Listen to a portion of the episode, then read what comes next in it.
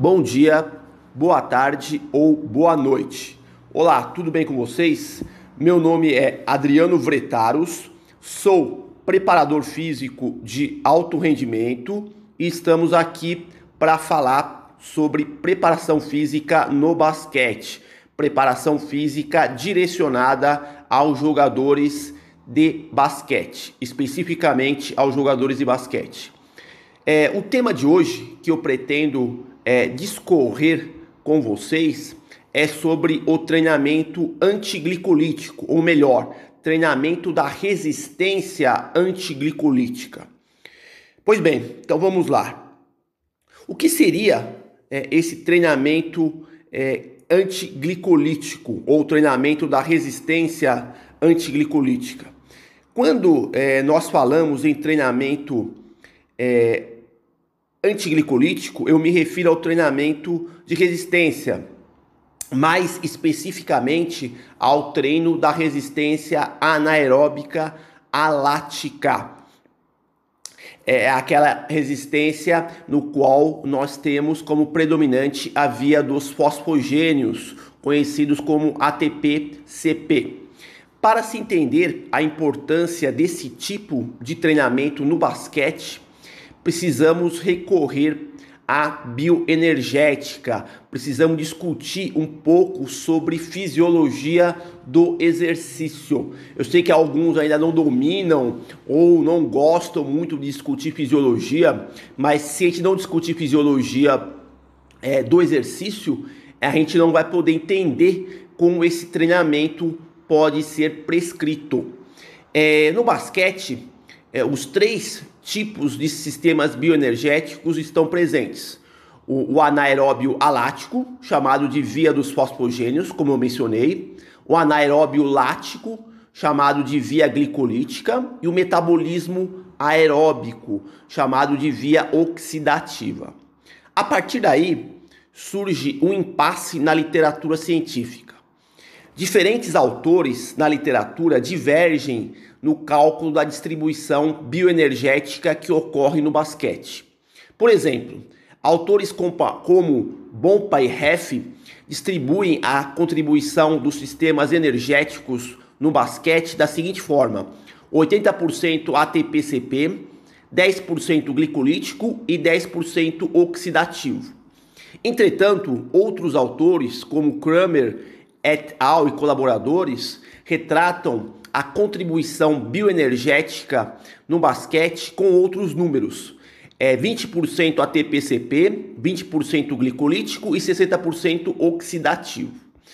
É, esse impasse pode ser explicado em termos que, em que cada pesquisa houve uma forma de análise ou coleta de dados com metodologias distintas para poder apresentar resultados discrepantes sobre essa solicitação bioenergética utilizada no basquete. Independentemente de qual distribuição bioenergética é a mais fidedigna, podemos afirmar com convicção que os três sistemas bioenergético, fosfogênio, glicolítico e oxidativo são empregados no basquete. Aqui, como foco principal é sobre o treinamento antiglicolítico, eu vou me ater a discutir sobre o mesmo. Então, quando nós falamos em treinamento antiglicolítico, é, eu me refiro ao treinamento da resistência anaeróbia alática, conhecida como a via dos fosfogênios, via do ATP-CP. É, nós estamos tentando é, aprimorar com esse treinamento a capacidade e a potência anaeróbica. O que, que é capacidade e o que, que é potência? Essa questão da capacidade e potência anaeróbica a gente pode entender da seguinte maneira: imaginem é, uma caixa d'água. E essa caixa d'água tem uma torneira no lado de fora, no lado externo da caixa d'água. O conteúdo de água que contém essa caixa d'água, ela é a capacidade anaeróbia. E a gota d'água que vai sair dessa torneira é a potência anaeróbia, a diferença entre capacidade e potência anaeróbica, de uma maneira simples de entender. É, vamos adentrar um pouquinho é, como eu falei anteriormente, da fisiologia para podermos entender melhor esse processo é, do, da resistência antiglicolítica. É, a gente pode começar lembrando que a energia química derivada dos alimentos converte-se em energia mecânica para realizar ou suportar a atividade muscular que está sendo realizada. A moeda corrente no organismo para a produção de energia é o chamado ATP, trifosfato de adenosina. O sistema anaeróbio alático, ou melhor, antiglicolítico, executa a ressíntese do ATP por meio da quebra das ligações do fosfato, adenosina, adenosina trisfosfato, ou seja, ATP, e a creatina fosfato, ou seja, CP. Nos processos bioenergéticos, por meio da hidrólise do ATP, forma um novo composto, que é o chamado ADP, de fosfato de adenosina e acaba sendo catalisado pela enzima ATPase, adenosina trifosfatase. Com isso, acaba gerando 7,3 kcal por mol de energia. Graças a essa energia proporcionada pelo fracionamento do ATP, é que o músculo estimula os elementos contráteis para a ativação dos motores moleculares de ativação das fibras musculares. Em cada sistema metabólico energético, o ATP-CP e sua ressíntese atuam de maneira distinta. No nosso caso, que estamos falando sobre a resistência anaeróbia alática ou resistência anaeróbia antiglicolítica, o ATP é hidrolisado sem a presença de oxigênio, no caso de forma anaeróbia. Na prática, isso é observado em tarefas que exigem curta duração em torno aproximadamente de 10 a 15 segundos e altíssima intensidade, como por exemplo um salto vertical, um sprint de curta duração. É, essa energia imediata de curta duração e alta intensidade provém das seguintes fontes: fosfatos de alta energia intramusculares, os fosfogênios, trifosfato de adenosina, que é o ATP, e também da fosfocreatina, que é o CP. Quando o exercício ou atividade motora prossegue em durações superiores a 30 a 90 segundos em intensidade máxima, a transferência de energia prossegue e adentra-se na segunda via de produção contínua de energia, que seria a via anaeróbia glicolítica, no qual se tem a formação do lactato ela perdura em torno de 60 a 180 segundos aproximadamente. É, essa segunda é, via do sistema bioenergética, do sistema bioenergético é chamado de lático ou anaeróbio glicolítico, que trabalha na decomposição da glicose, pois a formação do ATP segue agregado na acumulação de ácido lático, um subproduto do metabolismo. Nesse sistema ocorre uma série de reações químicas complexas, no qual a glicose e o glicogênio sofrem decomposição até o surgimento do ácido lático. É exatamente essa segunda via que nós queremos evitar com o uso do treinamento antiglicolítico. Se prosseguirmos nas vias de produção bioenergética, é, irá ocorrer uma cascata de sinalização para eventos fisiológicos que adentrariam na terceira via, que é a via conhecida como via aeróbia oxidativa. Esse recurso bioenergético, é, a terceira via, é denominado como sistema a longo prazo, graças ao consumo de oxigênio para sua produção. O mesmo deriva da formação de ATP nas mitocôndrias celulares e ocorre com a participação do oxigênio, regido pelo ciclo de Krebs. Então, as duas vias anteriores, anaeróbia alática e anaeróbia lática, eram, ocorriam sem a presença de oxigênio. E essa via aeróbia ocorre com a presença de oxigênio. Assim, é, são estas as três vias de produção bioenergética contínuas. A primeira via, do ATP-CP, considerado o sistema de energia a curto prazo.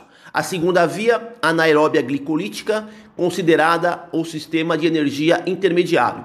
E por último, a terceira via, a via aeróbica, considerado o sistema de energia a longo prazo. Então, vamos comentar agora é, alguns exemplos de ações motoras realizadas em cada uma dessas vias no basquete. A via anaeróbia alática do ATP-CP acaba sendo utilizada muito em ações de curta duração e alta intensidade numa partida de basquete, como por exemplo as acelerações curtas, saltos, passes, lançamentos, entre outros. A segunda via, a anaeróbia glicolítica, se apresenta no basquete em ações que envolvem acelerações longas e repetitivas.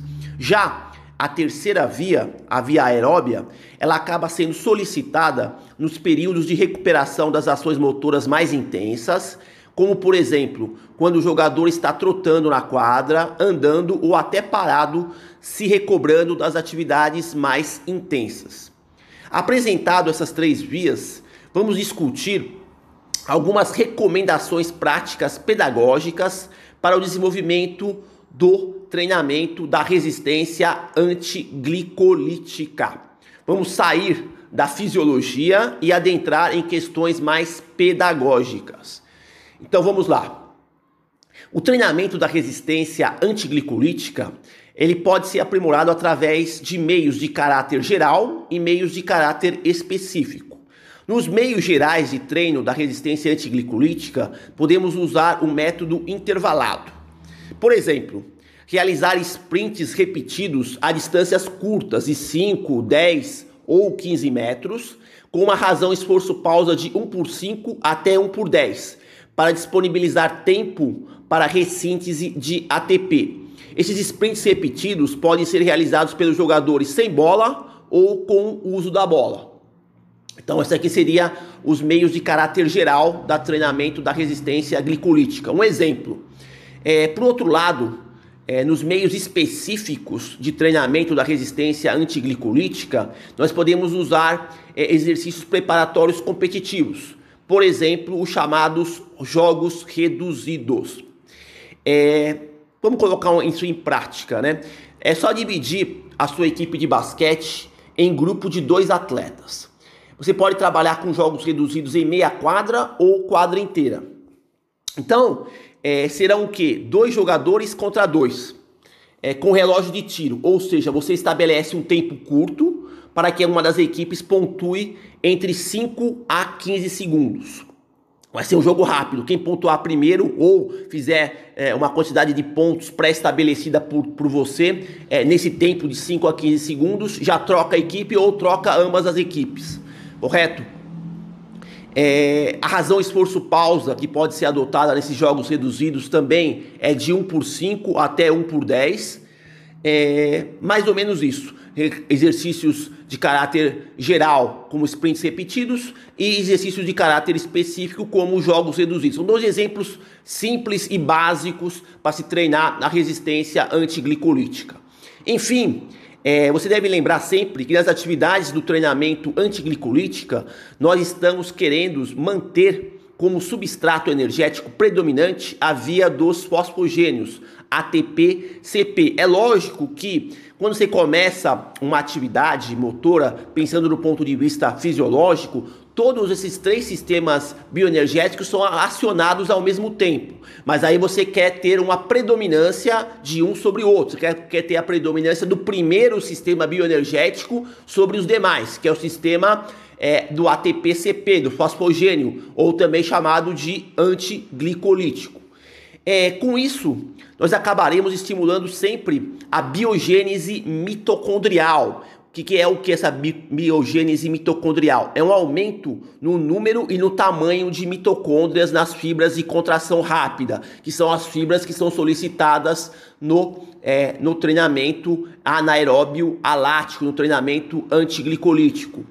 É, queremos to, to, a todo custo evitar o acionamento orgânico da segunda ou terceira via, correto? Nós vamos ficar predominantemente na primeira via de acionamento, que é a via é, vai, todas vão ser acionadas ao mesmo tempo, nós vamos predominar a via, a primeira via, a via do ATP-CP, a via antiglicolítica, que nós estamos chamando aqui de antiglicolítica. Então, tudo isso que eu falei até agora para vocês é a base do treinamento da resistência antiglicolítica. Então, por hoje, nosso tema ele conclui-se aqui. É, espero que vocês consigam é, ter é, retido alguma informação relevante. Espero também que vocês estejam gostando dos temas. Eu agradeço pela atenção, desejo boa sorte e até a próxima.